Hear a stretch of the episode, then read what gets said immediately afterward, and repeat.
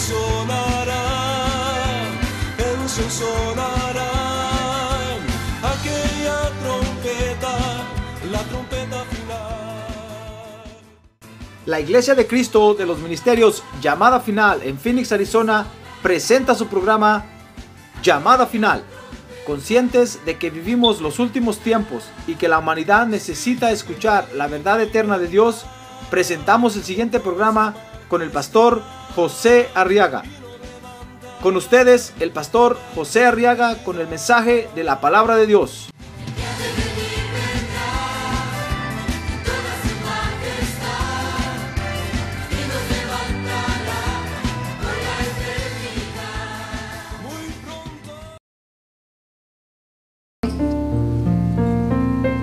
En el libro del profeta Habacuc,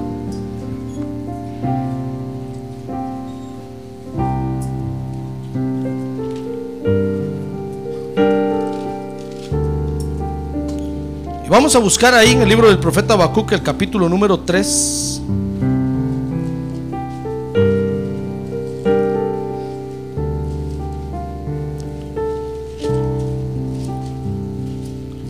Y vamos a leer el verso número 2. Dice la palabra de Dios Habacuc. A ver, diga Habacuc. Capítulo 3, verso 2. Jehová, he oído tu palabra y temí. Aviva, oh Señor, tu obra en medio de los tiempos. Y en medio de los tiempos, hazla conocer. En la ira, acuérdate de la misericordia. Amén. Hoy quiere levantar su mano y decirle, aviva tu obra, Señor, en medio de los tiempos. A ver, levante su mano y dígale, aviva tu obra, Señor, en medio de los tiempos. Vamos a orar por estas peticiones. Padre, ahora ponemos delante de ti estas peticiones, Señor, y te rogamos que las atiendas, por favor. Resuélvelas, Señor, favorablemente para nosotros y glorifica tu nombre de esa manera, Señor. Recuerda que tu pueblo te adora, oh Dios, y te alaba cuando tú haces maravillas en medio de ellos. Ten misericordia, Señor, y glorifica tu nombre. En el nombre de Jesús te lo pedimos, Padre, en el nombre de Jesús. Amén y amén. Muy bien, siéntense, hermanos, por favor.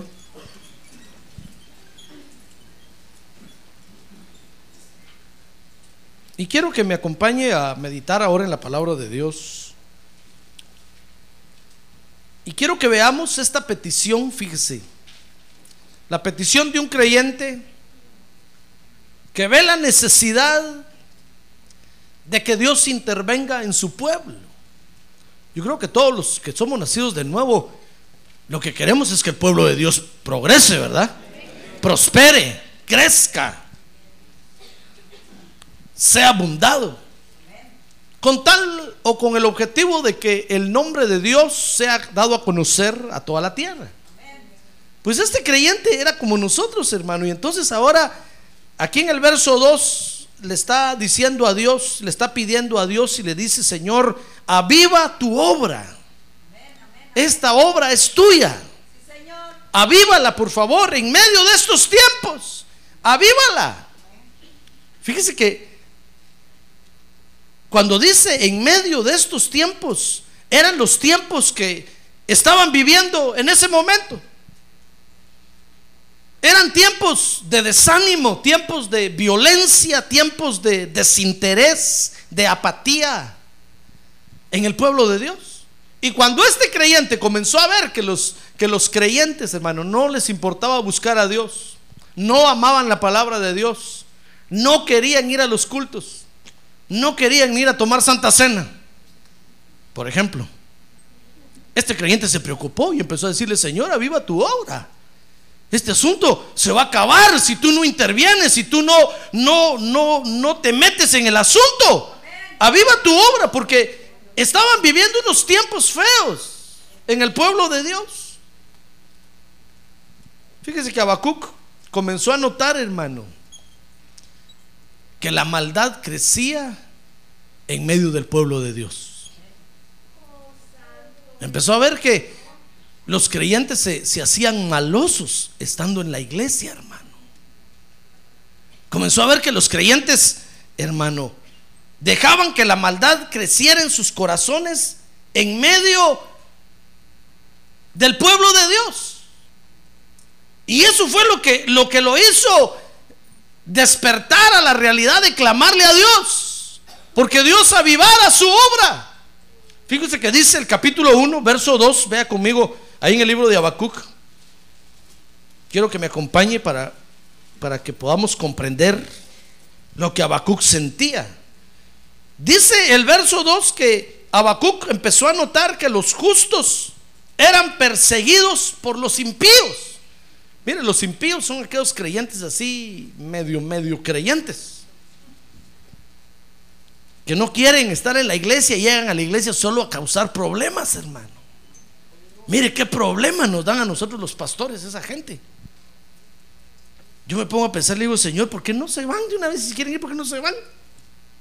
Yo fuera, yo me iba, hermano. Pero no, se van y se vienen. Parecen yoyos, se van y se vienen se van y se vienen. Cuando uno cree que ya se fueron, uno dice, gracias Señor, se fue. Al rato los mira venir, uno dice, Señor, ahí viene.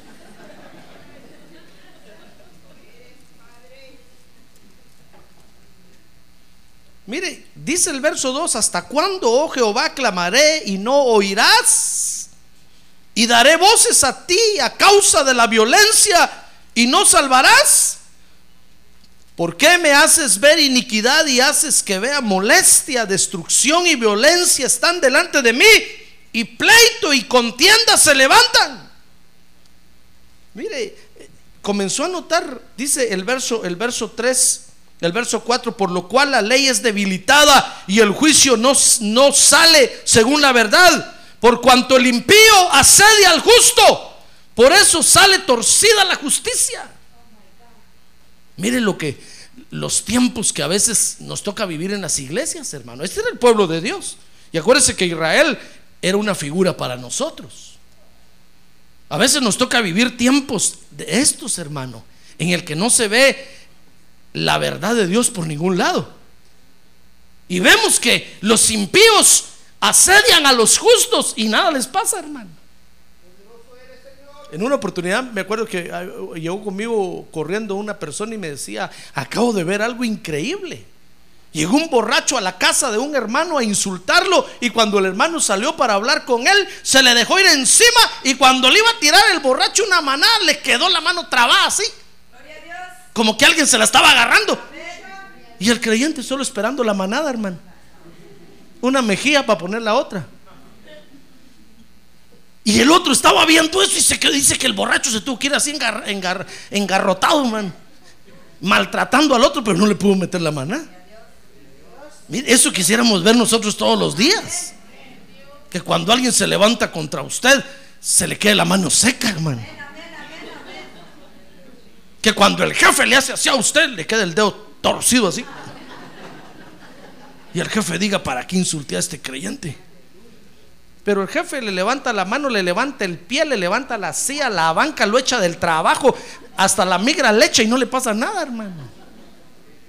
Y nosotros decimos, Dios, estás conmigo, no estás conmigo, ¿qué pasa?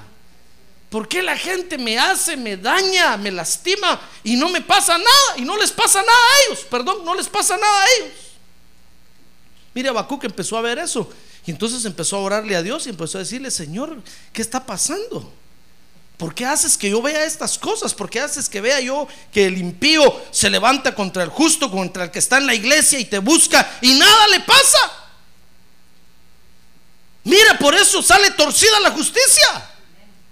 Como que le está diciendo, Señor, por eso ya nadie quiere aceptar a Cristo. Porque llega la gente a hacer averías a las iglesias y no les pasa nada. Y ya nadie quiere ir a las iglesias por culpa de esos sinvergüenzas que llegan a las iglesias a hacer problemas, hermano. La gente ya no quiere ir a las iglesias, les da miedo. Creen que la peor gente está aquí metida. Es cierto que la Biblia dice que lo peor del mundo escogió Dios, pero Dios ya nos está cambiando, hermano. Ah, gloria a Dios. Dios ya nos está cambiando. Amén, ¿se da cuenta? Pero Dios ya nos está transformando, hermano. Y queremos hacer las cosas bien hechas, ¿verdad? Sí, pero viene el impío y, hace averías se meten a las iglesias, se roban las cosas de las iglesias hasta guardianes tiene que poner el pastor, andar con pistola el pastor ya, hermano, con guaruras. Porque asedian al justo y, a los impíos no les pasa nada. Dice en el verso número 5 que entonces Dios le respondió a Habacuc. Y entonces le dijo, mira entre las naciones y, y y, y asómbrate, le dijo. Porque voy a hacer una obra en tus días que aun cuando se cuente no la van a creer. Voy a hacer una obra porque aquí que voy a levantar a los caldeos, nación cruel y presurosa que camina por la anchura de la tierra para poseer las moradas ajenas. Formidable es y terrible. Y de ella misma procede su justicia y su dignidad.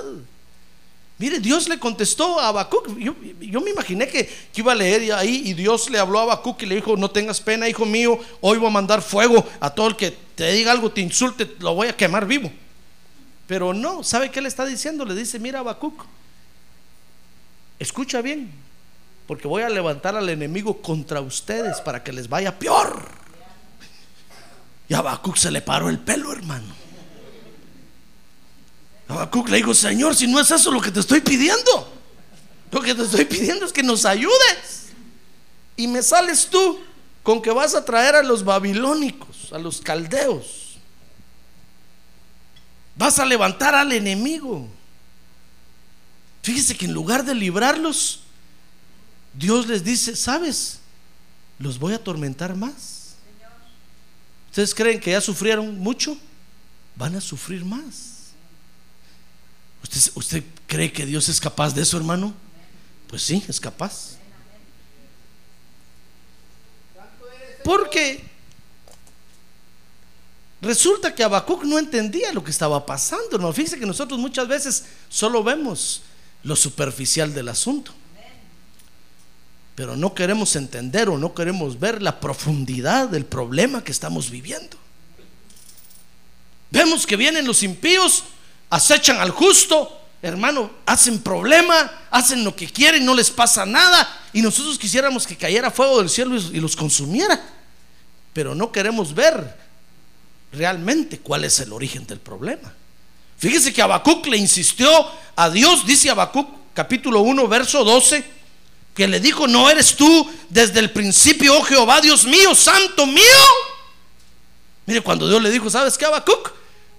A, amarte los pantalones porque te va a caer más duro.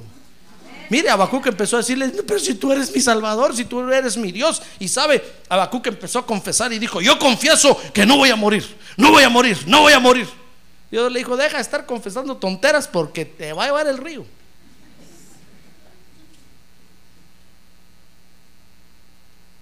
Dios había decretado, hermano, levantar al enemigo contra, contra los creyentes.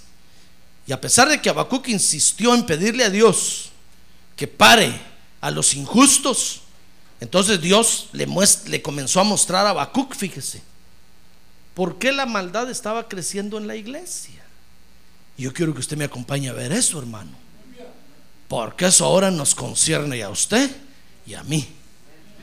¿Sabe usted que nosotros somos la iglesia de Cristo, verdad? A ver, levante su mano y diga, yo soy la iglesia de Cristo. Otra vez, yo soy la iglesia de Cristo. Y por el que no dijo nada, dígale, usted es la iglesia de Cristo, hermano. Dígale, usted es la iglesia de Cristo.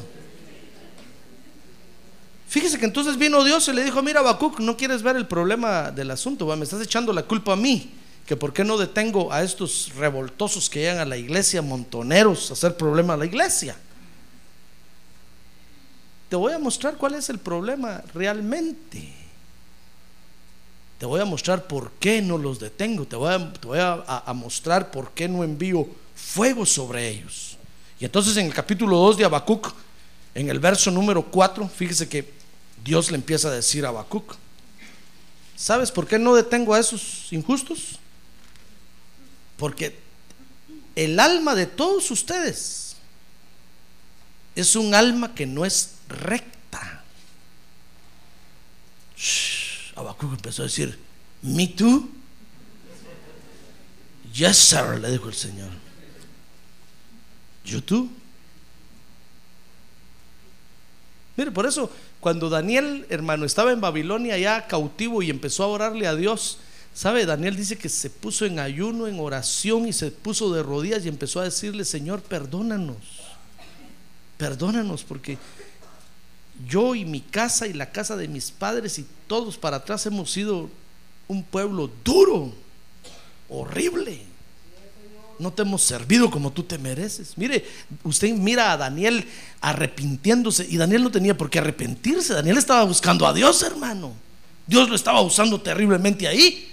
Pero Daniel reconoce que él está dentro del paquete también y se arrepiente junto con todo el pueblo. Mire, ahora Habacuc le está diciendo Dios, ¿por qué no detienes a estos bandidos que nos vienen a molestar? Y Dios le dice, no, Habacuc, no, Habacuc, no los voy a detener. Si la maldad crece en la iglesia, si los creyentes se vuelven violentos, se vuelven feos ahí dentro de la iglesia, ¿sabes? Es culpa de ustedes. Porque todos ustedes me he dado cuenta que no tienen el alma recta. Dice el verso número 5. Y también el que es dado al vino es traicionero. hermano, mire, está diciendo no, tiene, no tienen el alma recta. Y sabes, también me he dado cuenta que ustedes son traicioneros, desleales unos con otros. A pesar de que se beben el vino. Ahí están en el culto, se toman la botella de vino y se embriagan, caen al suelo.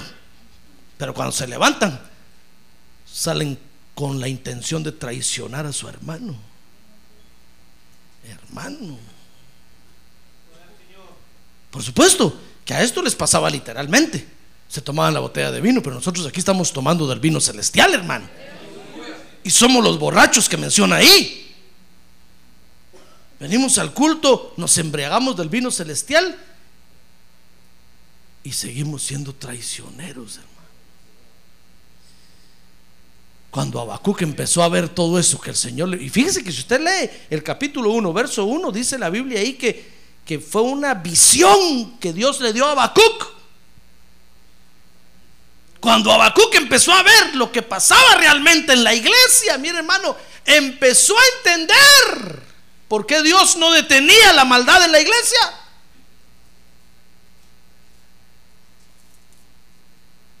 empezó a entender y empezó a decir, Dios, tú tienes la razón.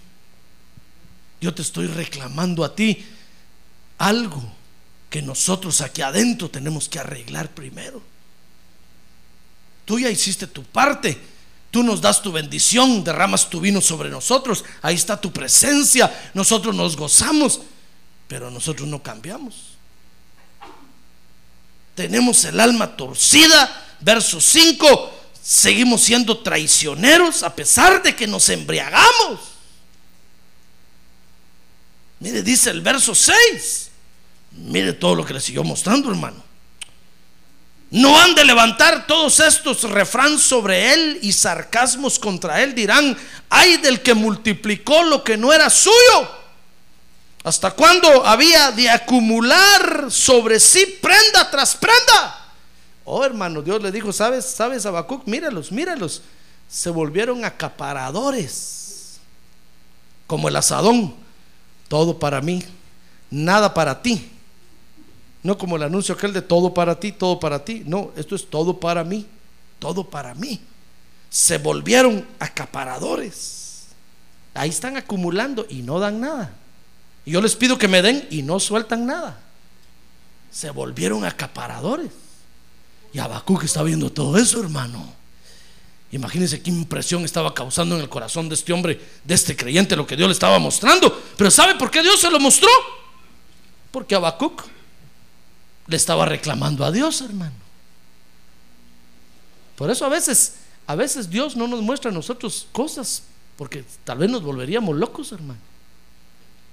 Y a veces venimos y le, reclamamos a Dios y le, le, pedimos cuentas a Dios y Dios solo nos ve, hermano, y como quien dice, como diciéndonos, si te abriera tan solo un rato los ojos para que vieras, te asustarías lo que yo estoy viendo.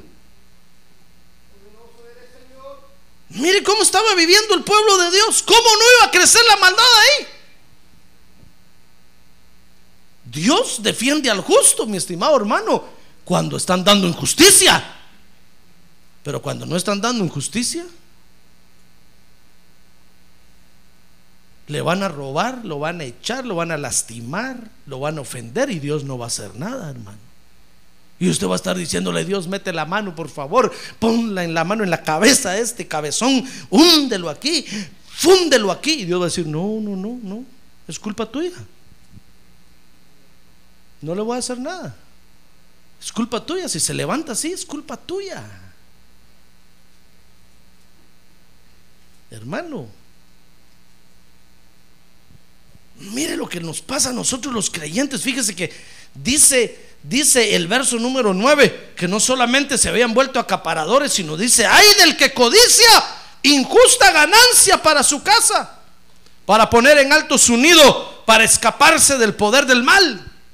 Mire, se habían vuelto, se habían vuelto, ah, vuelto codiciosos de, de ganancias injustas.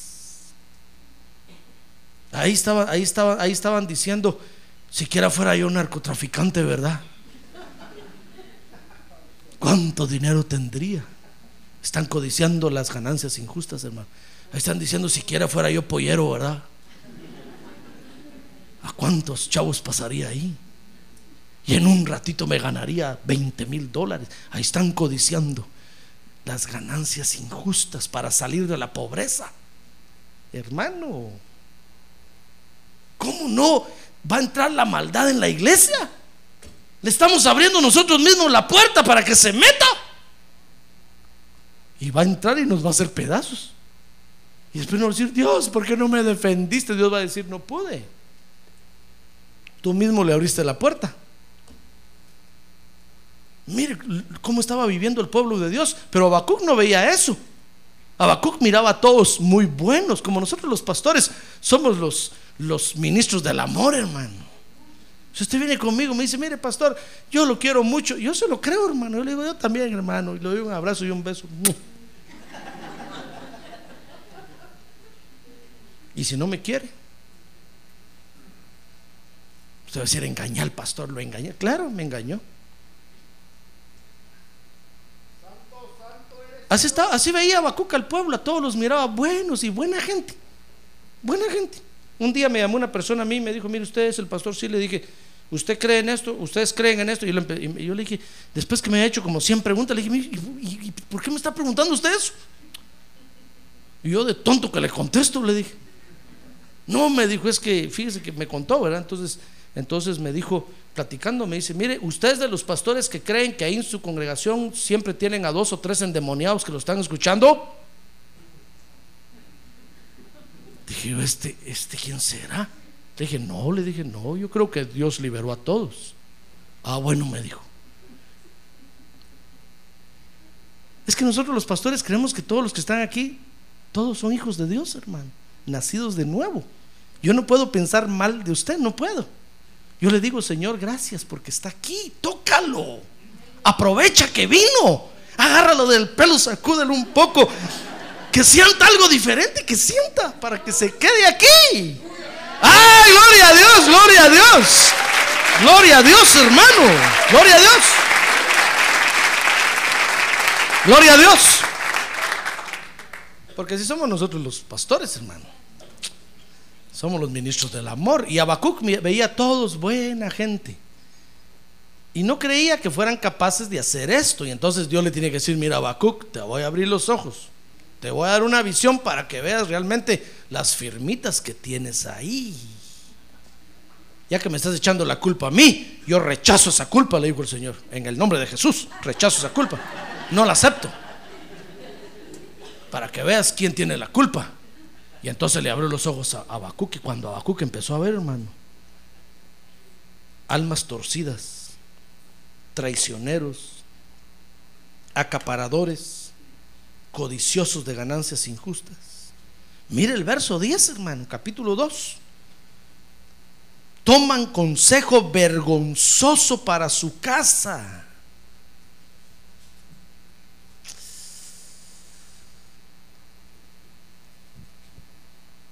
Ahí están los creyentes tomando consejo vergonzoso para su casa, Prefieren ir a preguntarle al pecador siete suelas a su vecino qué hacen en lugar de venir aquí a la iglesia a preguntar, hermano pastor, es un consejo, mire el problema que tengo. hermano, y llevan el consejo de los pecadores a sus casas y los ponen por obra. Eso sí los ponen por obra. Pero el consejo que yo le doy aquí dice, no, pastor, no, no, yo no estoy de acuerdo con usted. Dice, no, no lo voy a hacer. Bueno, pero el de aquel pecador, ese sí van y lo llevan consejo vergonzoso a sus casas, hermano. Cuando Abacuc empezó a ver eso, dijo Abacuc, ala, no puede ser, Señor. Y yo pensé que eran creyentes calidad. Ya ves, le dijo. ¿Ya ves quién, por qué está la situación así en la iglesia? Por eso tiene razón la gente cuando dice, no, yo no voy a la iglesia, porque mucho problema en la iglesia. Mucho. Porque mire cómo vivimos nosotros, hermano. Haciendo estas cosas. Y la maldad crece en la iglesia. Como dice el capítulo 1 ahí, versos 2 y 3 que leíamos, mire la queja que le presenta a Bacuca al Señor. Señor, hay mucha violencia en la iglesia. Los hermanos se agarran a manadas ahí en el comedor. Las hermanas se, se jalan el pelo ahí en el patio. ¿Qué hago, Señor? Ten misericordia. ¿Por qué no sacas a esos que no quieren estar en la iglesia? Échalos de aquí. Mándalos a otra iglesia por allá, allá en la esquina que vayan. Mire, que estaba viendo la violencia que había en la iglesia, hermano. Unos se pegaban contra otros. Hermano, en pleno culto se hacían caras así. Señales con las manos. Y Abacú cuando está predicando ve eso y dice, Dios, mira, mira la violencia que hay en el pueblo. ¿Por qué están violentos los hermanos? Mándales tu paz. Ven Cristo, tú eres mi paz, como cantamos hoy. Y Dios dice, no, no la mando porque no soy yo el del problema. Yo los he llenado de paz, yo los he llenado de fortaleza, yo los he bendecido, los he prosperado. Pero ¿sabes por qué están así? Abacuque le empezó a abrir los ojos, hermano. Y empezó a ver que llevaban consejos vergonzosos.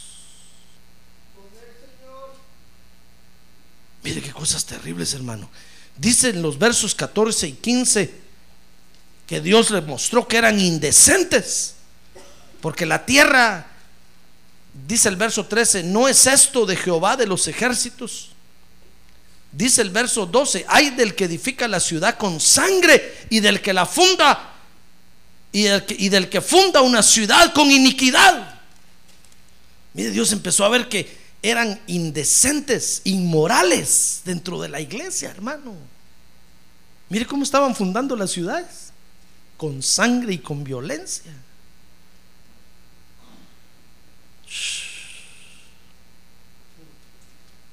Si el pastor hoy sí me puso el dedo en la llaga, que le duela, a mí también. Y sabe, y dice, y dice ahí el verso, el verso 14, el verso, el verso 14, porque la tierra será llena del conocimiento de la gloria de Jehová, como las aguas cubren la mar. Mire, ¿sabe? Le está diciendo, mira Bacuc, le está diciendo el Señor, mira Bacuc, la tierra me conoce a mí. Los creyentes ahí en el pueblo me conocen. Y a pesar de, de conocerme, tienen mi conocimiento, son indecentes e inmorales. Hermano,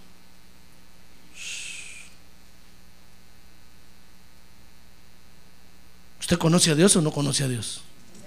¿Lo conoce o no lo conoce? No tenga miedo, dígame. Bueno, entonces que le dé temor de Jehová, hermano.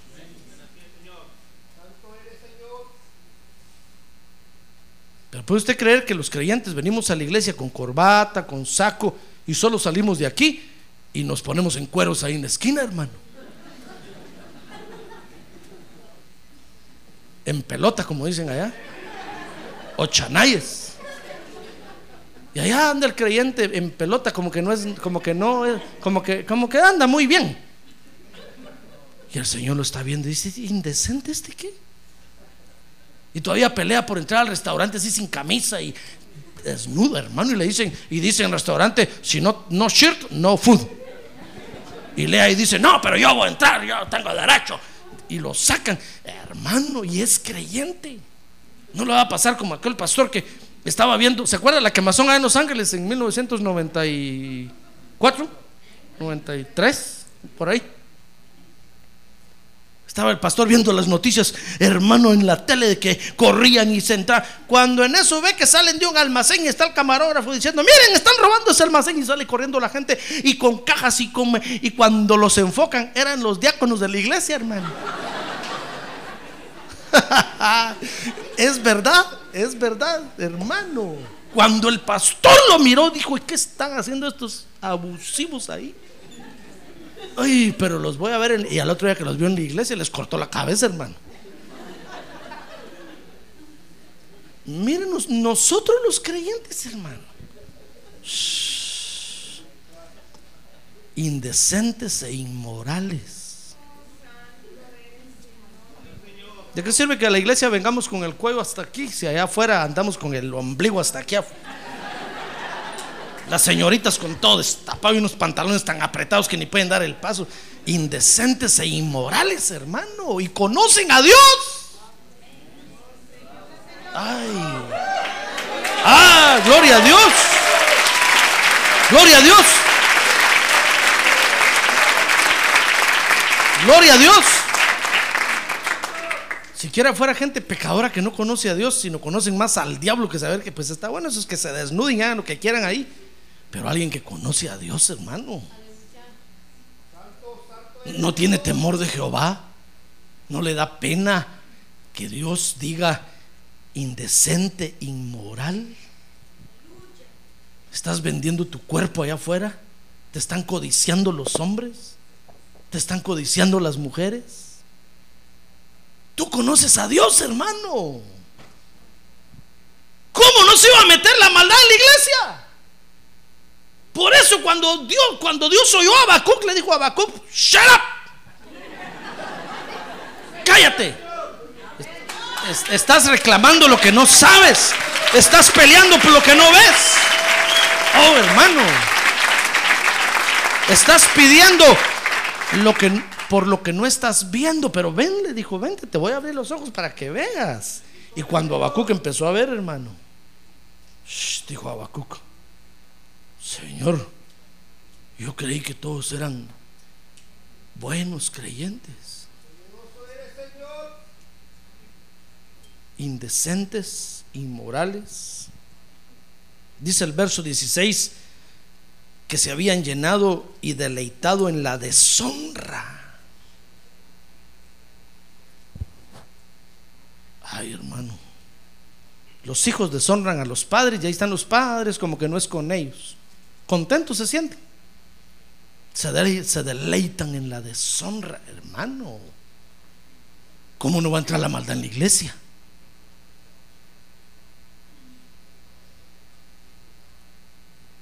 Se deleitan en la deshonra. Oh, hermano, cuando Habacuc empezó a ver eso, cada vez le decía, Señor, por favor, manda el fuego sobre nosotros merecemos morir. Es que cuando hay problemas en las iglesias, no es culpa del diablo, hermano. Es culpa de nosotros, nosotros lo dejamos entrar. Cuando hay problemas en su casa, no es culpa del diablo, usted lo deja entrar. Usted le da la llave. Dios le está diciendo a Bacuc, mira Bacuc, los problemas son de ustedes, no, no, no es culpa mía. Y dicen los versos 18 y 20 que hasta se habían vuelto idólatras. Idólatras, hermano, dice el verso 18, ¿de qué sirve la escultura que esculpió el que la hizo? La estatua de fundición que enseña mentira para que haciendo imágenes mudas confíe el hacedor en su obra. Ay del que dice al palo, despiértate y a la piedra muda, levántate. ¿Podrá él enseñar? He aquí está, está cubierto de oro y plata y no hay espíritu dentro de él. Mire, y dice, mas Jehová está en su santo templo. Y cae delante de él toda la tierra. ¿Sabe qué les estaba pasando, hermano? Fíjese que tenían la presencia de Dios. Y a pesar de tener la presencia de Dios, se estaban haciendo idólatras.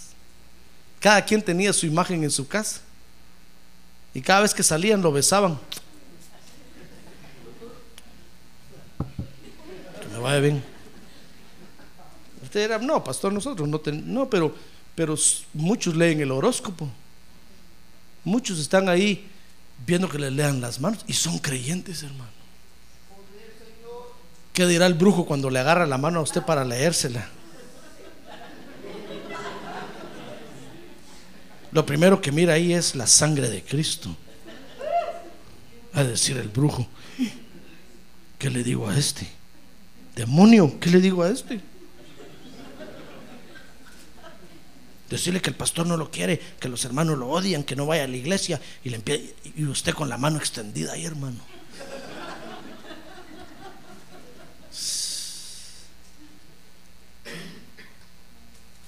Porque saben que usted es creyente. Los demonios se los dicen. Los demonios les dicen, lo vimos salir hoy de la 6023 Norte 71 Drive. Hoy, hoy fue en la mañana ahí, de ahí viene. Y el brujo empieza a temblar con la mano y le tira las barajas a usted así, con miedo. Porque dice que no me va a reprender aquí, que no me va a reprender. Y usted quiere que le digan, mañana le va a ir bien, le va a ir bien, le van a dar la casa que quiere, le van a, va a hacer el negocio, va a-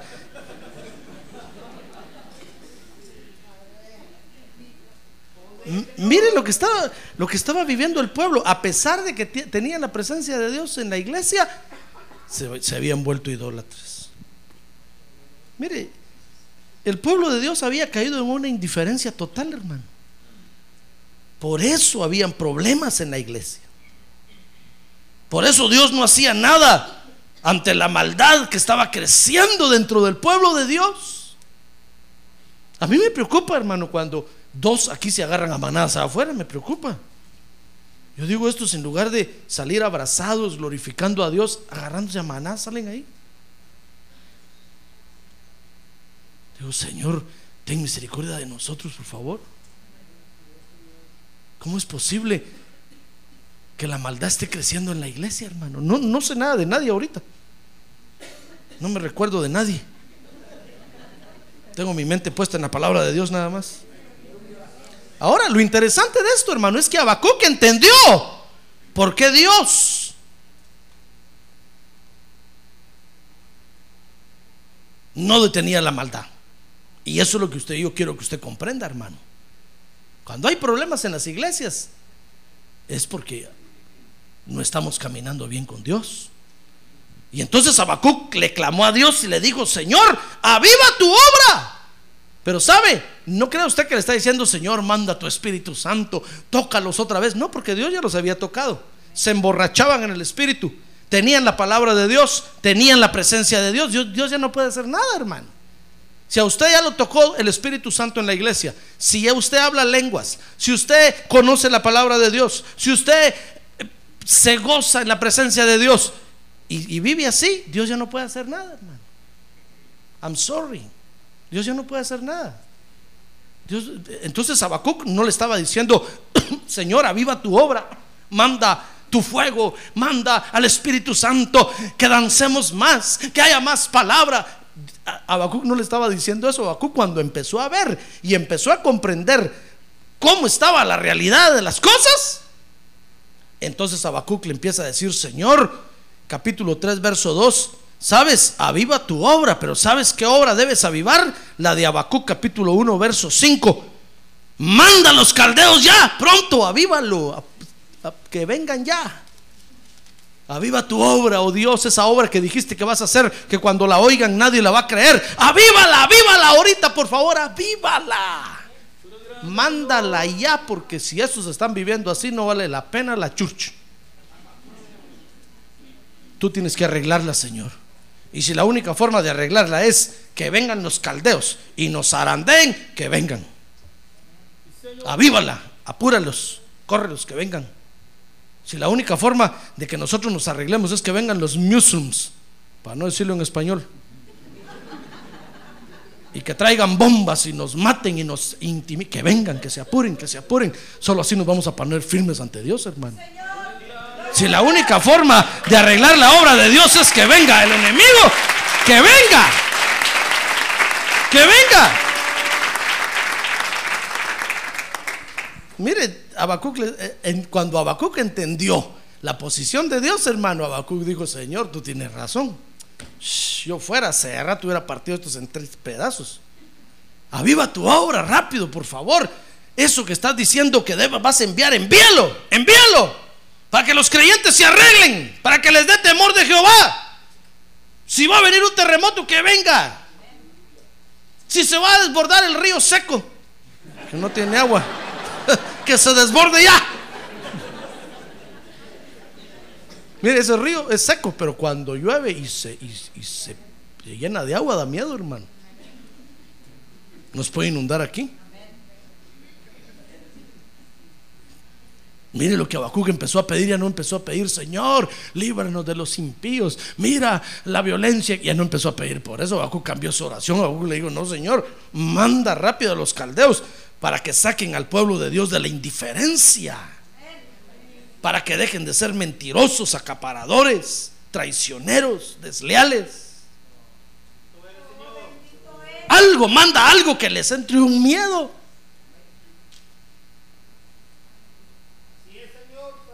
Como aquella vez aquel hermano que murió en la iglesia. Se lo conté, ¿va? Se lo voy a contar otra vez. Me dice el hermano, nunca había visto la iglesia, mi- la iglesia que pastoreo tan llena como después que murió ese hermano. Así le dije, ¿por qué? Porque fue un- era un hermano en la iglesia y de repente empezó a tomar y a tomar y a tomar y se volvió borracho. Y la mujer lloraba en la iglesia y pedía oración por él y todos oraban, hermano. Diciendo, pero es buena gente. Ayudó mucho a la iglesia. Que si un día se murió. Y cuando fueron al funeral, ll- llegó el pastor, hermano.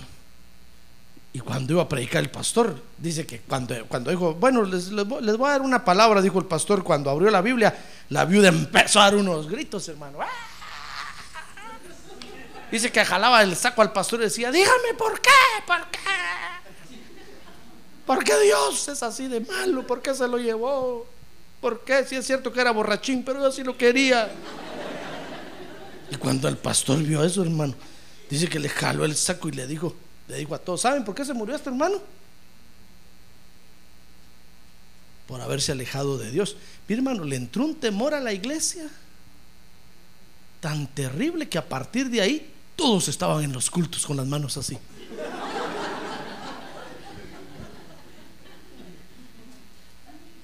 Porque Dios les mandó a decir, y, y- dile, diles, le dijo al pastor, que si alguien empieza a caminar mal, lo voy a matar igual que a este, y peor. Todos, todos así, hermano. Como Ananías y Zafira, ¿se acuerda? Vino una santidad a la iglesia, hermano. Todos se saludaban con amor y con respeto, hermano, hermanito. Mm, Ay, hermano. ¡Ah, gloria a Dios! ¡Gloria a Dios! Entraron los caldeos y la iglesia se ordenó. Mire, es increíble que tienen que venir los babilónicos. Estoy hablando espiritualmente. Para que nosotros nos arreglemos ante Dios, hermano. Mire el, último recurso que Dios tiene. Para que nosotros nos compongamos delante de Él. Cuando somos indiferentes, fíjese hermano, a Dios, la maldad crece en la iglesia. Si nosotros no obedecemos, no le obedecemos a Dios, sino si endurecemos nuestro corazón, la maldad crece en la iglesia. Y para sobrevivir a, ese, a esa maldad que crece en la porque no hay peor maldad que la que crece en la iglesia, hermano. Oh, es la peor que hay, óigame bien, es la peor que hay. La de las pandillas allá afuera, el todo se queda, no es nada. Con la maldad que crece en la iglesia, hermano. Dentro de las iglesias. Y solo hay una forma. Y dice el capítulo 2, verso 4, que Dios le dijo a, a Habacuc, porque Habacuc le estaba diciendo, Señor, entonces, ¿qué vamos a hacer? Si vienen los, los caldeos, ¿qué nos van a matar? Entonces Dios le dijo, ¿sabes? Los carros se precipitarán a las plazas. Le- en capítulo 3, verso 4, perdón. Le dice, ¿sabes? Pero los justos, por la fe, vivirán. Están viviendo tiempos difíciles, pero voy a establecer algo, le dijo Dios. Ayúdenme a buscar ese verso ahí. 2.4, 2.4. Es que me pasé otro libro de la Biblia, hermano. Como es, como es tan chiquito el libro. Y entonces Dios le dijo, he aquí que aquel cuya alma no es recta se enorgullece. Pero sabes, le dijo, en esos tiempos difíciles el justo por su fe vivirá. Gloria a Dios, gloria a Dios, gloria a Dios, gloria a Dios, gloria a Dios. Mire, es que a veces, a veces es imposible que, hacer que los creyentes vuelvan en sí y se pongan a cuentas con Dios, hermano. A veces es difícil. Toman santa cena y nada les pasa. Entonces uno dice, bueno Señor, ¿y cómo se va a enderezar este asunto al fin? Y ahí se están deleitando en, caminar así mal. Entonces, entonces, lo único que queda es que el enemigo venga. Y entonces cuando viene, Dios le dice, ¿sabes qué? Pero a los justos yo los voy a preservar. El justo por su fe va a vivir. Es ahí lo que está diciendo Dios, hermano. Es, es, mira, le dijo a Habacuc, mira, es ahí cuando se va a ver quién es quién. Quién de veras es creyente y quién no lo es. ¿Se da cuenta? Por eso cuando crece la violencia y todos los problemas en la, iglesia, yo le digo a usted, no haga caso, hermano, ignórelo. Y mire, y los que son justos me obedecen y no hacen caso. Pero los que no son justos, ahí están arremangándose las camisas a cada rato. Diciendo, es que yo no me voy a dejar, hermano. Es que yo, digo yo, que este pobre ya se fundió. Está dando a conocer que no es nada. Porque en los tiempos difíciles, hermano, cuando viene, cuando la maldad crece dentro de las iglesias, es cuando se ve la justicia del justo.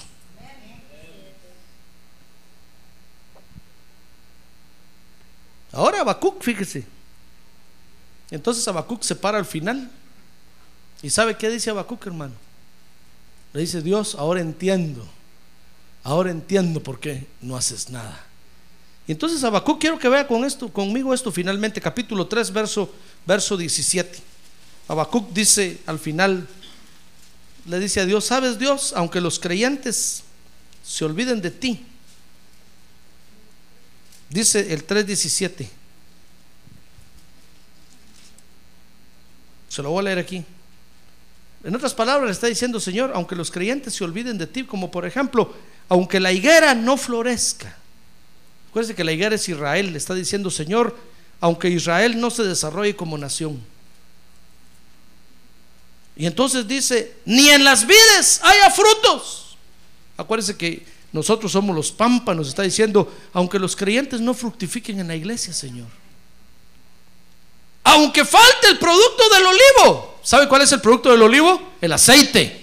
Lo que está diciendo ahí es, Señor, aunque no haya quien busque la, la llenura de la, de la, unción del Espíritu Santo.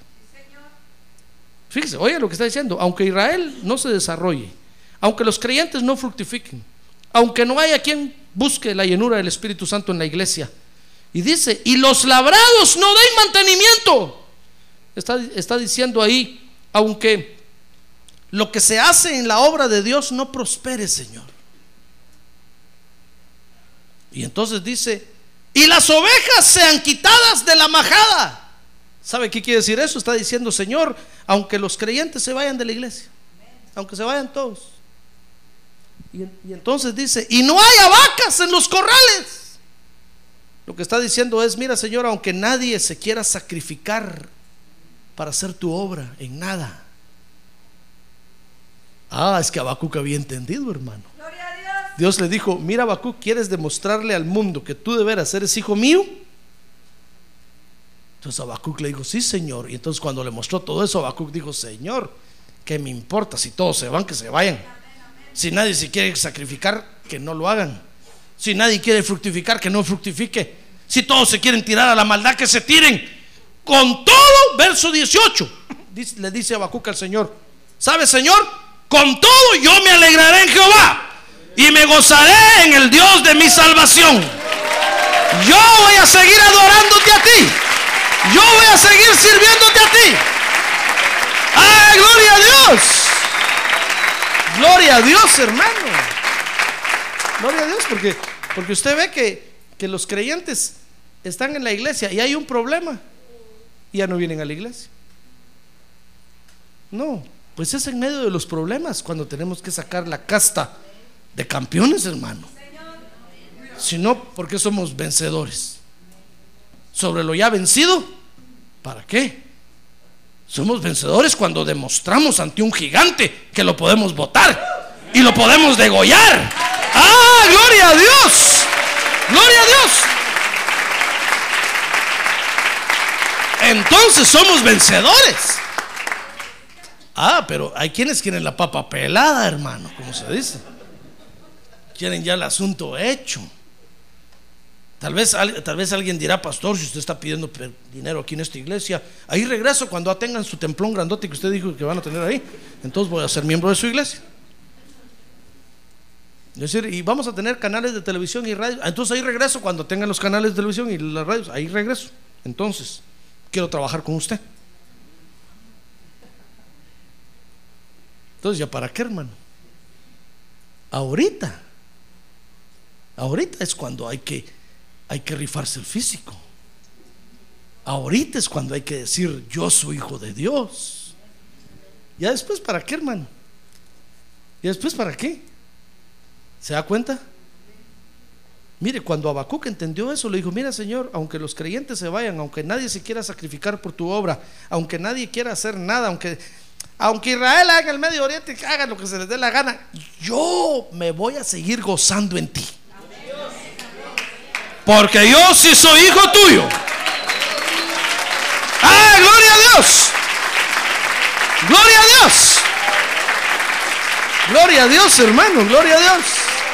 ¿Y sabe, ¿Y sabe por qué? Dice el verso 19. ¿Y sabe, Señor, por qué yo sí voy a seguir adelante? Le dice a Habacuc ahí. ¿Sabe, Señor? Porque tú eres mi fortaleza. Y el único que me eleva hacia las alturas. Ese hermano, ese creyente, cuando Dios lo terminó de oír hablar, le dijo a Habacuc, eres mi cuate, mi carnal, mi compadre, mi amigo. ¿Entendiste lo que te mostré? En lugar de pelearte conmigo, me das la razón. Sí, Señor, tú tienes la razón. Si estos están viviendo así, yo me quedo contigo. ¿Sabe cómo es eso? Como cuando Josué se paró ante el pueblo de Israel y le, y le dijo al pueblo de Israel, Decidan ustedes hoy a quién le quieren servir. Pero yo y mi casa le serviremos a Jehová. Ah, gloria a Dios. Yo y mi casa le serviremos a Jehová.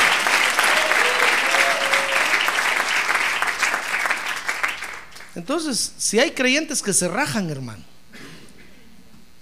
si hay creyentes que se echan para atrás, los verdaderos creyentes, dice el apóstol Pablo ahí, no somos de los que retrocedemos sino de los que seguimos para adelante. Si hay otros que se van, déjenlos que se vayan, hermano, déjenlos que se vayan. Pero yo voy a seguir adorando a Dios. Si hay otros que se agarran a manás, ¿ah? díganles, ¿qué me importa a mí? Yo voy a seguir adorando a Dios. Yo voy a seguirle sirviendo a Dios.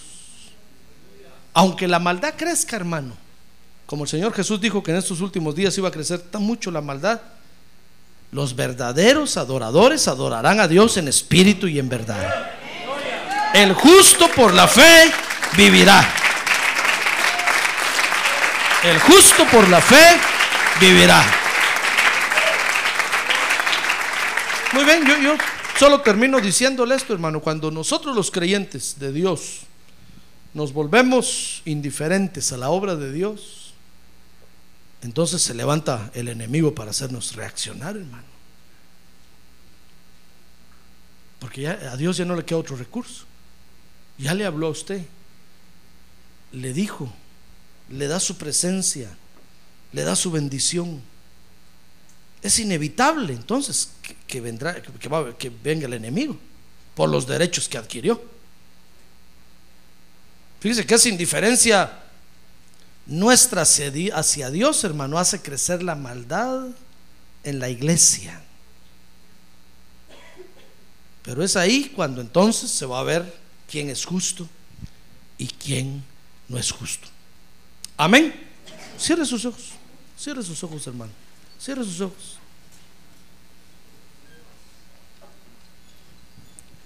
Así con sus ojos cerrados quiero quiero decirle estas últimas palabras.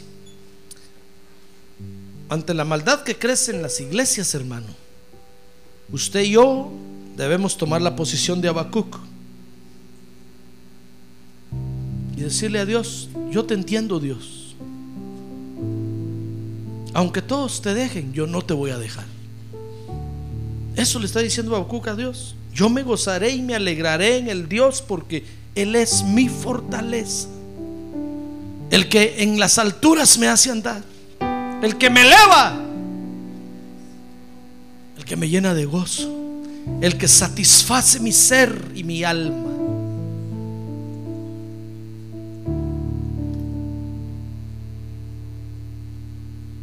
Si la maldad crece, hermano, usted y yo no debemos de abandonar a Dios, sino al contrario, ahí tenemos que mostrar que el justo por la fe vivirá. Y sostenernos en esa palabra. Y con esa palabra en alto avanzar, hermano, hacia adelante. Porque Dios hará maravillas mañana si nosotros nos sostenemos firmes hoy.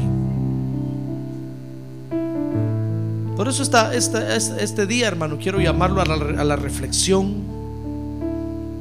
Si usted está viviendo como estaba el pueblo de Israel ahí, mejor arrepiéntase hoy, hermano. Arrepiéntase hoy porque Dios ya no tiene otra cosa para usted. No lo puede enderezar de otra forma sino enviando al enemigo a que lo asuste.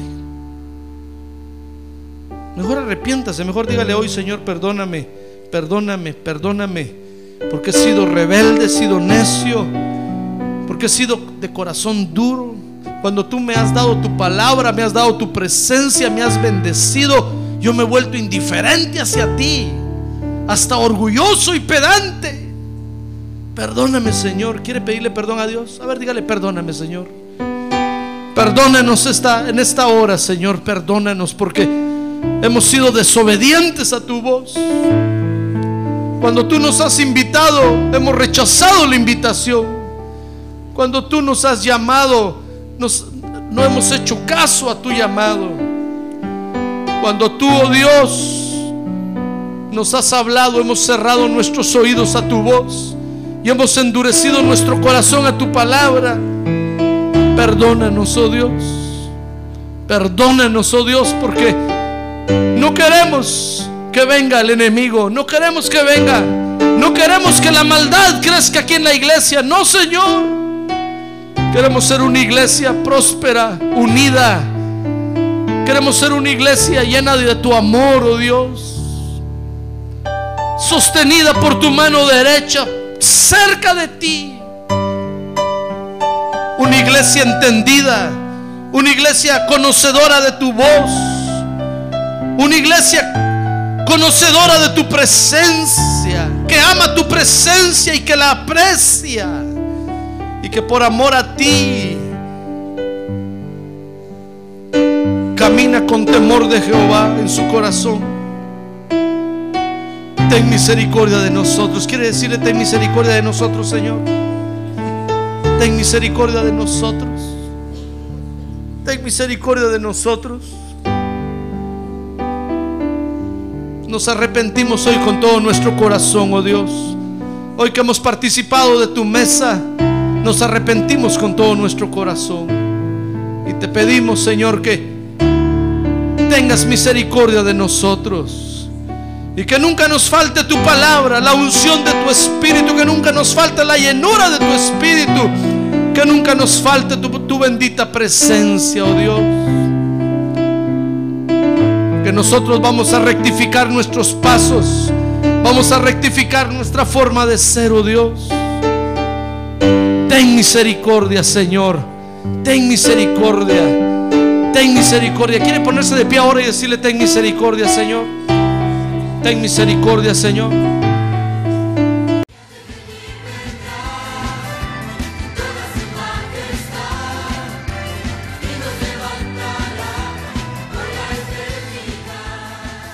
La Iglesia de Cristo de los Ministerios Llamada Final en Phoenix, Arizona, cumpliendo con la comisión de Joel 2.1, presentó su programa Llamada Final.